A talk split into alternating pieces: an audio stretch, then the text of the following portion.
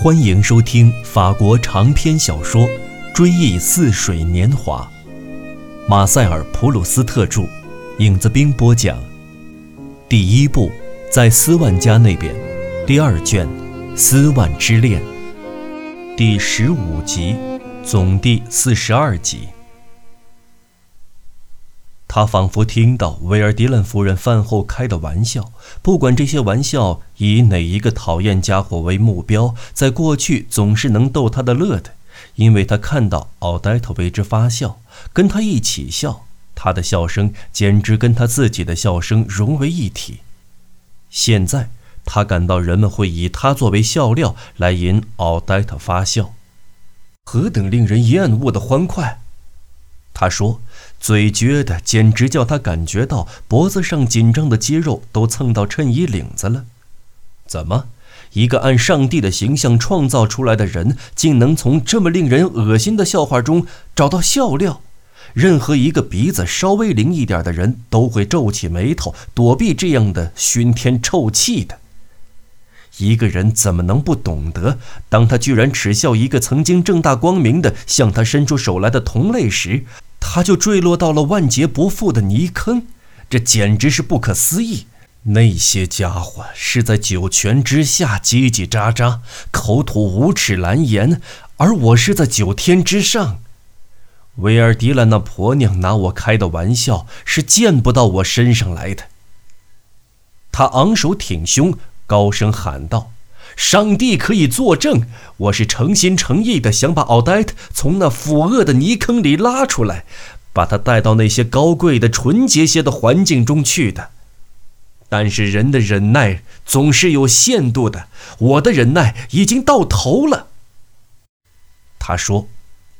仿佛要把奥黛特从这个挖苦人、嘲讽人的环境中解救出来的这个使命产生已经为时已久，而并不是仅仅几分钟以前的事情似的。仿佛他赋予了自己这样一个使命，并不是在他认为那些挖苦、嘲讽的话可能以他为对象，而且只在把奥黛特从他身边拉走的那个时刻才开始似的。他看到钢琴家准备演奏《月光奏鸣曲》，看到维尔迪兰夫人害怕贝多芬的音乐可能刺激他的神经时装出的那副嘴脸，笨蛋，骗人精！他高声叫道：“这还叫什么热爱艺术？”维尔迪兰会在奥黛特面前巧妙地说福什维尔的好话，就跟他从前时常说他的好话一样，然后对奥黛特说。您在您身边给福什威尔先生腾点地方好吗？在黑暗中，这拉纤人，这皮条客，拉皮条的。他也把那种催一对男女默默的坐下，一起遐想，相对而视，拉起手来的音乐叫做拉皮条的。他觉得柏拉图、博学爱以及法国的老式教育对待各种艺术的严峻态度。不无道理。总而言之，维尔迪兰家那种生活，原来被他称之为真正的生活的，现在在他心目中成了再糟也不过的生活。他们那个小核心成了最次最次的社交场所。他说：“一点也不错，那是社会阶梯中最低的一层，是但丁《神曲》中最低下的那个境界。”毫无疑问，但丁那段令人敬畏的话，就是针对维尔迪兰夫妇的。说来说去，上流社会的那些人，尽管不无可以指责的地方，却跟这一帮流氓不一样。当他们拒绝结识这一伙，不屑于玷污自己的指头去碰他们的时候，还是很明智的。圣日耳曼区的那句箴言“不要摸我”，是何等富有真知灼见。他这时早就离开了布罗尼林园的小径，差不多已经到家了。然而，他还没有从痛苦中醒悟过来，还没有从言不由衷的醉狂中清醒过来。他说话时那种不真实的语调和造作的铿锵，还在不时加强他的这种醉狂。他依然还在夜的沉寂中滔滔不绝地慷慨陈词。上流社会的人们也有他们的缺点，这点我比谁都看得清楚。然而，他们毕竟还是有所不为的。我交往过的一个时髦女子，远不是完美无缺，然而她的骨子里还是有些细腻的感情的。所作所为讲求正直，不管出现什么情况，她都不会背叛你。这就足以在她跟维尔迪兰这个泼妇之间画出一道不可逾越的鸿沟。维尔迪兰，这是怎样的姓氏？嘿，他们简直是那一号人当中登峰造极、无与伦比的样板。谢天谢地，现在还来得及悬崖勒马，不再跟那一伙无耻之徒、那一伙粪土垃圾厮混在一起。然而。斯文没有多久以前还认为维尔迪兰夫妇身上的那些美德，即使他们当真具有，但如果他们不曾促成并且保护他的爱情的话，还是不足以在斯文身上激起那种为他们宽宏大量所感动的如醉如狂的境界。同时，这种境界如果是通过别人的感染而得的话，这个人也只能是奥黛特。同样，如果维尔迪兰夫妇没有邀请奥黛特跟福什维尔一起去，而把他斯文撇开的话，那么他今天在这对夫妇身上发现的背德行为，即使果然如此，也不足以激起他如此的狂怨，严厉指责他们无耻。毫无疑问。假如斯文在说话的时候避免使用对维尔迪兰这个圈子充满厌恶、对摆脱这个圈子表示欣喜之情的那些字眼，说的时候又不是那么装腔作势，不是为了发泄怒火，而是为了表达思想的话，那么他的话语是会比他的头脑更富有远见的。当他沉溺于那番谩骂的时候，他的脑子里想的多半是一个完全不同的对象，因此他一回到家，刚把大门关上，就拍了一下脑门，吩咐把大门重新打开。这一回却是以很自然的语调叫道：“我相信我已经想出了明天应邀去虾渡参加晚会的办法了。可是这办法并不灵。”斯文并没有接到邀请。原来，戈达尔大夫被召到外省去看一位病重的病人，已经多天没有跟维尔迪兰夫妇见面。那天也没能到虾都去。晚餐会的第二天，他到他们家入席时问：“那么，咱们今天晚上就见不着斯文先生了？他不是有个密友在当？我相信他是不会来了。”维尔迪兰夫人高声叫道。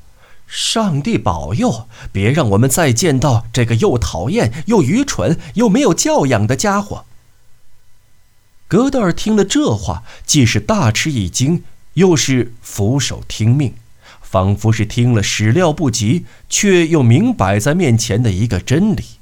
他只好既激动又畏怯地把鼻子埋在菜盆里，连声说道：“哦哦哦哦哦哦。”中气。一点点的衰竭，嗓音一声比一声低沉。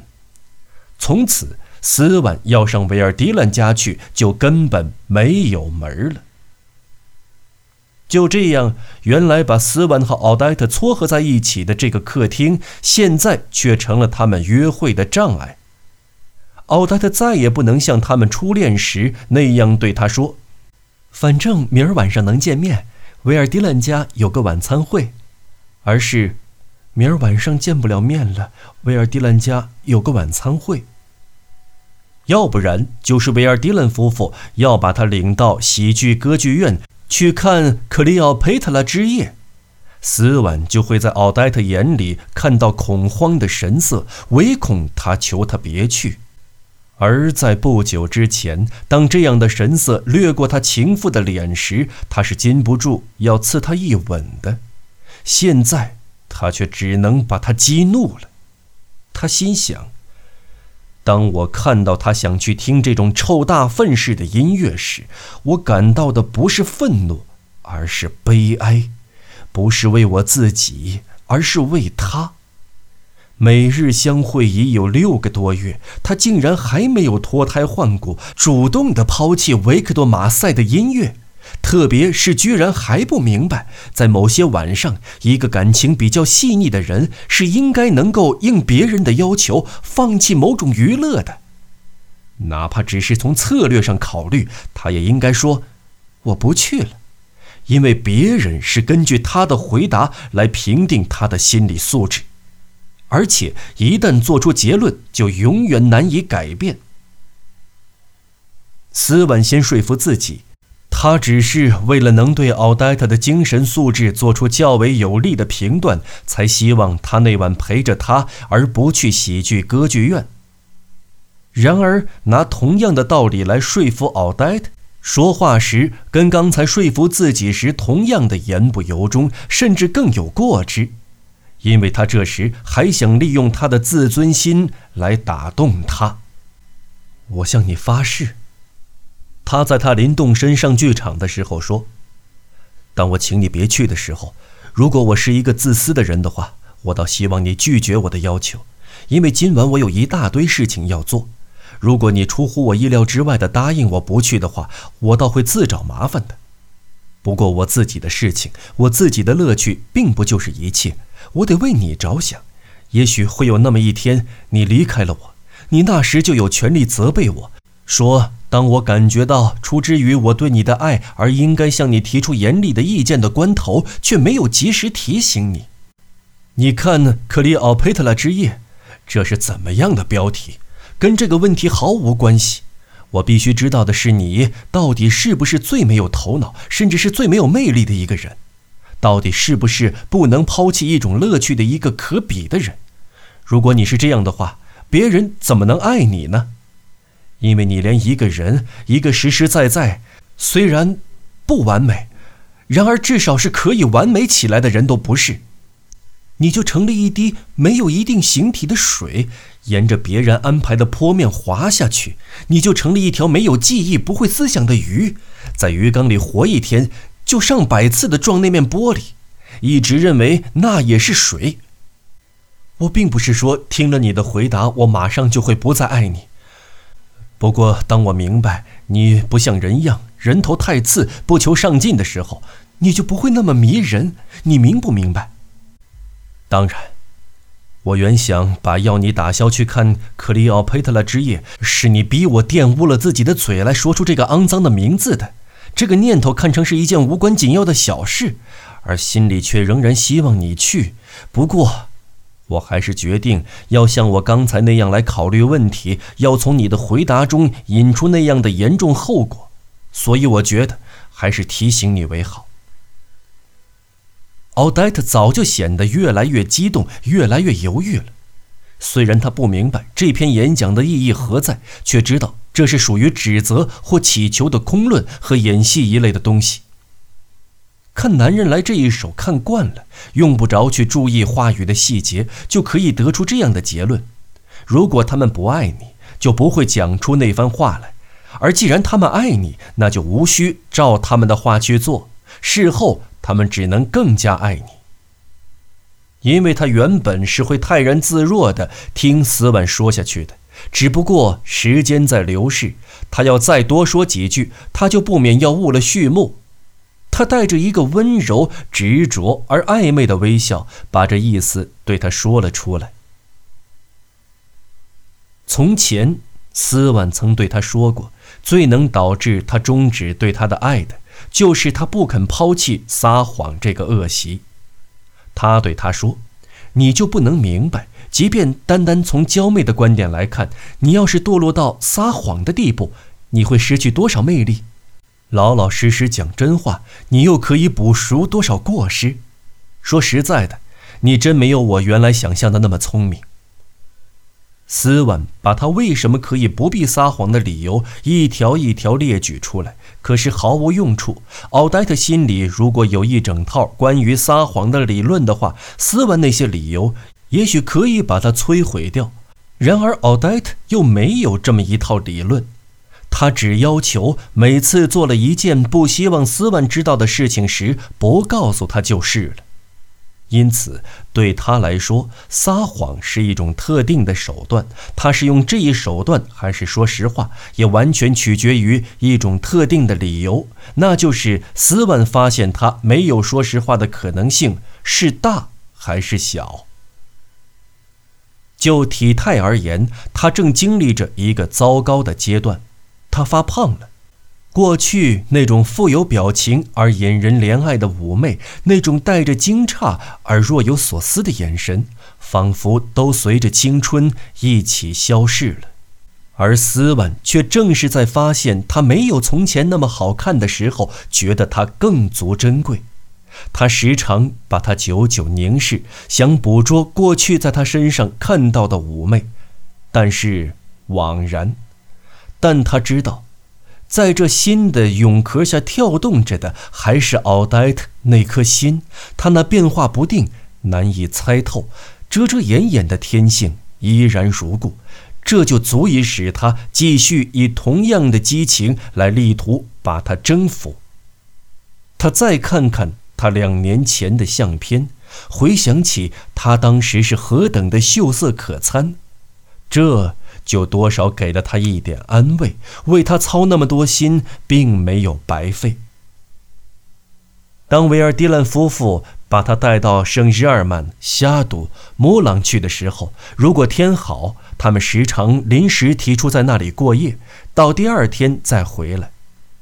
钢琴家的姨妈在巴黎，维尔迪兰夫人总是设法劝说他别为老人担心。您一天不在他身边，他会感到高兴的。他知道您跟我们在一起，怎么会担心呢？再说，有什么事都由我担待着呢。